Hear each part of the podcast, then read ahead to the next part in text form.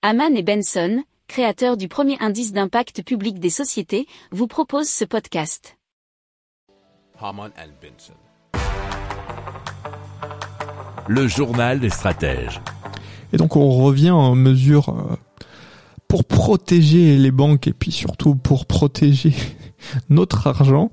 Alors la Commission européenne a présenté de nouvelles mesures pour mieux protéger les dépôts éviter les retraits massifs de banques. Hein. Vous savez, c'est les bank runs comme euh, vous avez eu chez SVB, notamment euh, aux, États-Unis, qui était apparemment, hein, selon les chiffres, le pire bank run de, de l'histoire américaine, euh, qui était bien pire que ce qui a été connu notamment en 2008.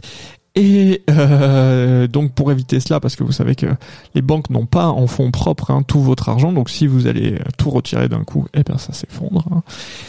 Et donc, ils veulent aussi empêcher le contribuable de payer la facture lorsque les institutions financières font face à leur propre mauvaise gestion.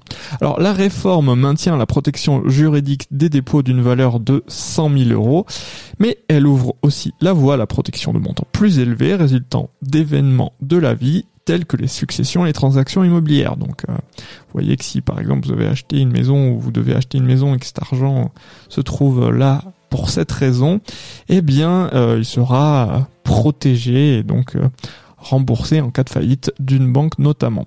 Alors, les dispositifs de filet de sécurité devraient être euh, d'environ 55 à 80 milliards d'euros, et cela d'ici fin 2024, hein, donc ça arrive assez vite.